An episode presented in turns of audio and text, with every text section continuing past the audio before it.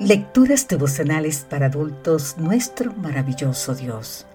Cortesía del Departamento de Comunicaciones de la Iglesia Dentista del Séptimo Día Gascue en Santo Domingo, capital de la República Dominicana. En la voz de Sarat Arias. Hoy, 21 de marzo, del botín participamos todos. Primera de Samuel capítulo 30, versículo 24 nos dice, del botín participan tanto los que se quedan cuidando el bagaje como los que van a la batalla. Tratemos de imaginar la escena. David y sus soldados regresan a Ziklag, la ciudad que Aquís, el rey filisteo de Gad, les asignó como refugio temporal contra la fiera persecución de Saúl. ¿Qué se encuentra al llegar? Encuentran que los amalecistas han quemado la ciudad y se han llevado cautivos a las mujeres y a los niños. Te invito a leer más en el libro de 1 Samuel capítulo 27. Después de llorar hasta que les faltaron las fuerzas, los soldados de David buscan a alguien a quien culpar. Y ese alguien es nada menos que el mismo David, a quien quieren apedrear. Sin embargo, mientras sus hombres hablan de apedrearlo, David cobra ánimo y consulta a Dios. ¿Debo perseguir a esa banda? ¿Los voy a alcanzar? Perseguirlos, le respondió el Señor. Vas a alcanzarlos y rescatarás a los cautivos.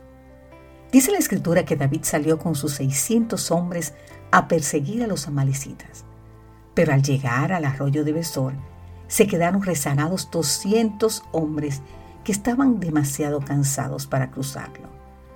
Con los 400 que aún tenían fuerzas, David derrota a los amalecitas, libera a los cautivos, recupera todo lo robado y además toma un cuantioso botín.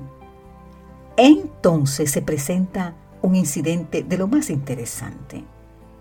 Entre los que acompañaban a David había gente mala y perversa que reclamó, esto nos vinieron con nosotros, así que no vamos a darles nada del botín que recobramos. Que tome cada uno a su esposa y a sus hijos y se vayan.